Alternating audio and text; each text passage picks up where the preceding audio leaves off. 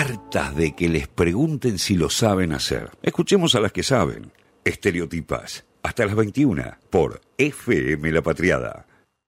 Y este es el momento que trajo un tema muy, muy interesante para hablar, que ya lo Sí. vendimos al principio, Y que cada vez se habla más. que cada vez se habla más, pero también como una mirada muy interesante que estuve encontrando eh, en internet. Eh, hace unos días, en realidad todo empezó porque me llegó un newsletter de Celital, eh, de Eurofax, muy interesante. Y me disparó este tema que traje hoy, que es sexo en internet. Sexo Y- en internet, ¿de qué se trata? A partir el enfoque, digamos, o la mirada o el análisis de OnlyFans. ¿Qué será OnlyFans? Se preguntarán varias personas. Porque, Solo fans, digo, gente que sigue Claro, a alguien. Porque, ¿De qué se trata el nombre? eh, aquí tenemos el cupo joven completo, Mm. digamos, no hay otro tipo de cupos, solo somos jóvenes hoy en este piso, así que me pareció importante explicarlo. Es una plataforma que eh, diferentes personas suben contenido y vos podés verlo, seguirlas y, algo no menor, colaborar con ellas monetariamente. En esta plataforma hay de todo, hay deportistas, cantantes, cocineros, decoradores, artistas y en este de todo también está incluido el sexo, el contenido sexual. Vos podés crear contenido, o sea, vos Candy decís, bueno, me bajo OnlyFans. sí, Puedo ser un creador, podés ser un creador de contenido sí. o podés ser un usuario, simplemente consumir. Un consumidor de contenido de Como una plataforma tal cual las conocemos, tipo Twitter, Instagram. Digo, te metes, consumís, Claro. mirás, pero hay un pero factor de por medio. taca, taca, Exacto. taca. Sí, es Porque como, como, dije recién, sí. colaboras. Es como eh, se le encontró la variante eh, a ganar, a tener un- una resurrección económica, tipo a, a recibir plata, Ujú. de eh, generar contenido, más La que nada para remuneración. las personas, exacto, la remuneración económica, más que nada para personas que tal vez, eh, en base a lo que hacen, podían llegar a, a generar unos mangos Sí. y mismo quienes ya son famosos o famosas, digo, utilizarlo como para, bueno, generar un poco más. Muy parecido tal vez a esto que salió de los saludos, ¿viste? De cobrar Sí. por hacer unos saludos. Sí. Bueno, nada, antes los Algo- saludos eran gratis. así. Y ahora ya no, estilo. papu. Ahora pero bueno, no. la empresa no revela mucho sus cifras, la verdad, pero eh, aseguran sus redes que desde que fue fundada en 2016 pagó desde ese momento más de 2 mil millones de dólares en ganancias a sus creadores Mm. y se ha consolidado también como la plataforma a la que acuden más de 70 millones de usuarios registrados y tiene más de un millón de creadores de contenido. Es importante este número porque hay solo un millón de creadores de contenido y 70 millones de Sí. usuarios que consumen el contenido. Eh, y esto también es importante porque la pandemia, como en muchos casos, fue un factor de crecimiento. Eh, en 2019 aseguraba tener 7 millones de usuarios, hoy 70 millones. Sí, bastante importante. un. Eh, mirá, acá tengo el dato de que la propia plataforma informó que eh, a partir de marzo del 2020 se aumentó un 75% las suscripciones. Sí. Digo, como TikTok, como muchas plataformas que tal vez, viste, Que tuvieron su boom, tipo. Twitch. Bueno, con la pandemia, la verdad, muchas plataformas se vieron beneficiadas y OnlyFans es una más de ellas. Totalmente. Eh, los creadores o creadoras de contenidos pueden vender fotos, videos, mensajes, eh, pueden ser personalizados, pueden ir directos al usuario o en general. Hay gente famosa también eh, acá en OnlyFans. Está la rapera estadounidense Cardi B, el actor de Teen Wolf, eh, que por ahí, a- ahí afuera que hay gente más joven eh, lo conocen, que es eh, Tyler Posey. Y eh, Bella Thorne, que es una ex chica Disney que por ahí es más de en mi generación, pero es una ex Sí, chica sí, la Disney. conozco. Eh, lo usan mucho para vender contenido y eh, en un ratito te cuento bien los números, pero les ha ido muy bien. El, como decía recién, es vender fotos, videos, otros tipos de servicios también, Sí. eh, eh, sexting, videollamadas, Sí. videos personalizados, Saludos. saludos. Eh, no solo hay sexo, no solo Exacto. contenido sexual. Sí, se viralizó por el contenido sexual, pornográfico, como gusten llamarlo, pero es importante aclarar eso también, que porque creo hoy en día eh, los padres, por ejemplo, no sé, yo al tener dos hermanas más chicas en edad, tipo 13, 14 años, digo, a veces la preocupación de los padres es, eh, y viviéndolo desde lo, desde lo personal, lo más Sí. Che, ¿qué plataformas están usando? Lo que usan eh, evita que, por ejemplo, haya algún tipo de Sí, contacto con gente más grande que se haga pasar por joven. Sí, sí, como los juegos en Exacto, red y todo ese sí. tipo de cosas. Y ese tipo de cosas se, se ven, nada, muchísimo en las preguntas que se hacen los padres. Mismo muchas notas de los medios tradicionales más grandes eh, giran en torno a qué es y cómo funciona. Viste, como queriendo tranquilizar un poco las dudas que se tienen. El modelo de negocio es fácil, eh, es bastante sencillo. Sus creadores tienen que construir su propia base de seguidores, a los que les pueden cobrar entre 5 y 50 dólares al mes a cada uno. Siempre la empresa fija el piso y el techo, eso está regulado por la empresa, y además pueden recibir propinas de hasta 100 dólares por vez por usuario. Trancu. Sí, tranqui. Al, al cambio de y la hoy- empresa se queda con el 20% de las ganancias. O sea, tenés un 80% de ganancias. Ejemplos que ya nombramos en números. Velazor tiene 24.300 millones de seguidores en la plataforma, a los que les cobra 10 dólares, 9,99 al mes. Sí. Y sus ingresos se estiman en 11 millones de dólares por mes. Eh, su caso es muy conocido porque Mm. desde que ingresó en las primeras 24 horas en OnlyFans ganó un millón de dólares. Sí, es cierto, es verdad. 24 horas. Otra también que ya nombré es Cardi B, es la rapera, que tiene 81,7 millones de suscriptores a 5 dólares. Eh, por lo tanto, se estiman que eh, 9 millones y medio de dólares es lo que genera mensualmente, solo por OnlyFans. Pero bueno, hay muchas historias en internet de personas que de repente se hicieron famosas por ganar mucha plata. La realidad es que eh, no es gran parte eh, esa. Hay mucha gente que lo usa eh, para llegar a fin de mes. Tiene un trabajo donde tiene un sueldo, un sueldo Sí. promedio y hace eh, y sube distintos tipos de contenidos a OnlyFans, sean Mm. sexuales o no, para llegar a fin de mes. Existe en Argentina un grupo grande en la plataforma de trabajadores y trabajadoras sexuales y creadores que se, comunica- se comunican entre ellos a través de Sí. Telegram o a través de otro tipo de plataformas como Twitter y Reddit, Reddit y se dan apoyo, se acompañan, se pasan información, eh, se, se pasan, eh, se recomiendan Sí. el share to share, que es yo te comparto, vos me compartís. Y a la vez, esto es muy importante porque en Internet hay mucha censura de estas cosas. Eh, explícita y implícita. Por ejemplo, en OnlyFans no promociona este tipo de cuentas. No es que vos las podés encontrar fácilmente. Y en OnlyFans tampoco hay buscador. No es que vos buscás arroba Mariano Caramelo y puedo ver tu contenido. Claro. Eh, con lo cual, el hallazgo de este tipo de artilugios, digamos, o de cómo ganarle al sistema OnlyFans en comunidad, como en un grupo de Telegram donde se pasan esta información y se acompañan con distintos Sí. problemas, o cómo cobrar, o cómo mover el contenido, o quién te puede ayudar en cierto problema que tenés con la app, etcétera, Mm. es importante. Lo, la noticia, en realidad. Hace unas semanas Mm. que vos lo dijiste hace un ratito, eh, porque fue noticia, pero lo vuelvo a contar, es que eh, la plataforma, los dueños de la plataforma anunciaron que se iba a prohibir el contenido explícito sexual. Y esto fue un cimbronazo. Un boom. Fue un problema porque, eh, como dije recién, mucha gente llega a fin de mes gracias Sí. a esto, en todo el mundo. O sea, gracias a lo que generó a partir de OnlyFans, llega a fin de mes, tiene su puchito de más, Mm. que a la vez es un trabajo, ¿no? Porque generar Sí. contenido de todo tipo, Sí, vos lo sabrás muy bien porque sos un generador de contenido, eh, que feo, entre muchas comillas, porque no me gusta cómo se dice, pero generar contenido es trabajoso. Eh, y esto, a partir de todo el revuelo y todo el rechazo fuerte que tuvo en redes, eh, se suspendió la medida, pero en el comunicado de, de la plataforma decía que era una suspensión temporal y no permanente. Sí, que lo van a evaluar. Muy parecido a lo que sucedió con los términos y condiciones que proponía WhatsApp, que un Sí. día nos levantamos y de la nada decía, ok, viste, darle ok, o más adelante, eh, a veces los términos y condiciones de las aplicaciones hay que leer un poco la letra chica. Y al leer la letra chica, digo, a las personas que justamente generan el contenido sexual eh, con el que generan plata, muchas en muchas ocasiones, eh, claro, les representaba una pérdida de, de sus ganancias. Sí. Yo conozco cerca de mi entorno, al menos en redes sociales, no gente muy cercana, pero sí que, que veo que se mueve y genera contenido en OnlyFans.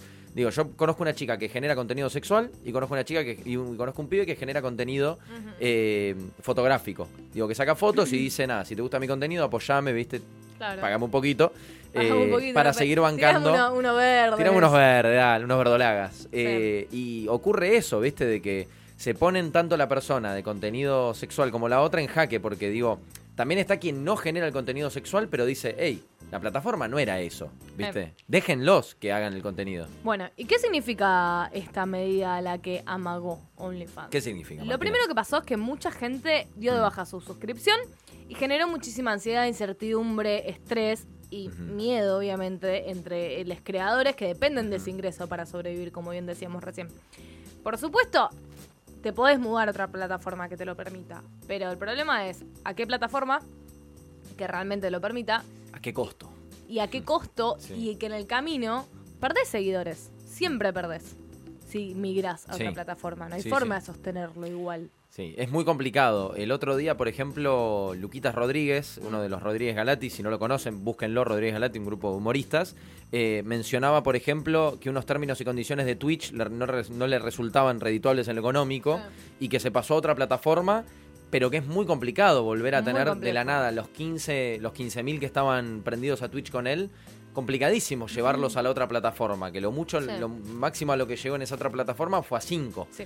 Igual el problema es más profundo, porque no es solo ser Luquita Rodríguez, que es un Obvio. Twitcher muy conocido, un humorista muy conocido, y migrar, sino que eh, también las presiones que existen en OnlyFans con respecto al trabajo sexual también existen en otras plataformas, de cuales no, no está claro en cuál estás a salvo y en cuál no. Eh, y a la vez, estas presiones, o sea, ¿qué quieren hacer las plataformas? Cobrar plata, ganar Obvio. plata. Entonces, las presiones vienen de los bancos y de las aplicaciones similares de pago Mm. que, eh, que son las que eh, sostienen esto. Sí. Porque ponele que podrías cobrar por criptomoneda. Es un sistema mucho más complejo.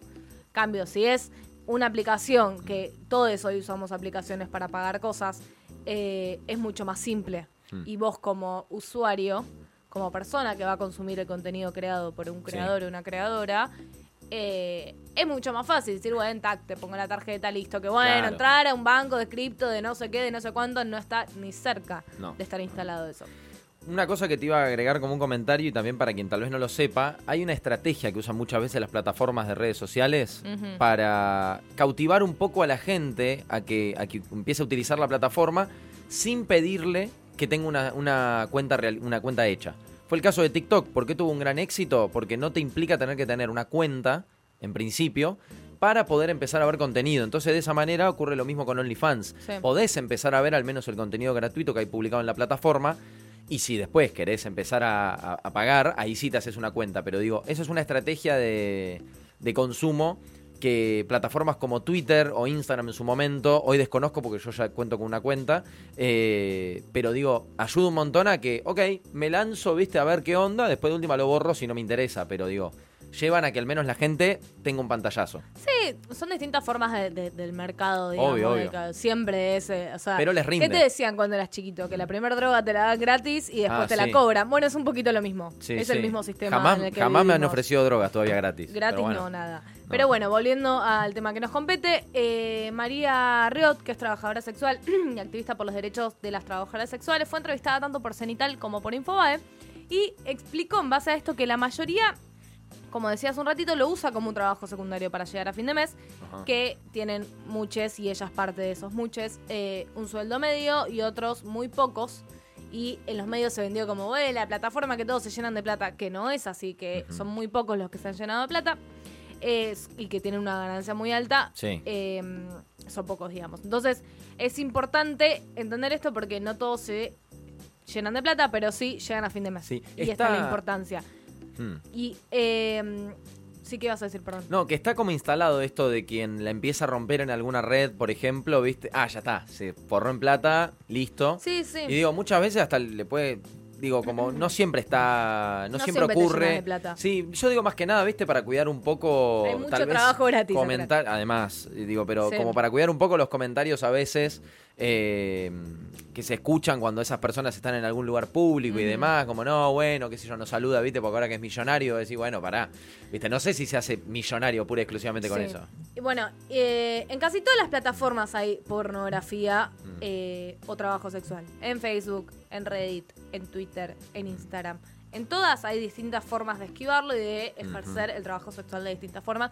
Y lo hay. Simplemente que no es tan fácil encontrarlo, ¿no?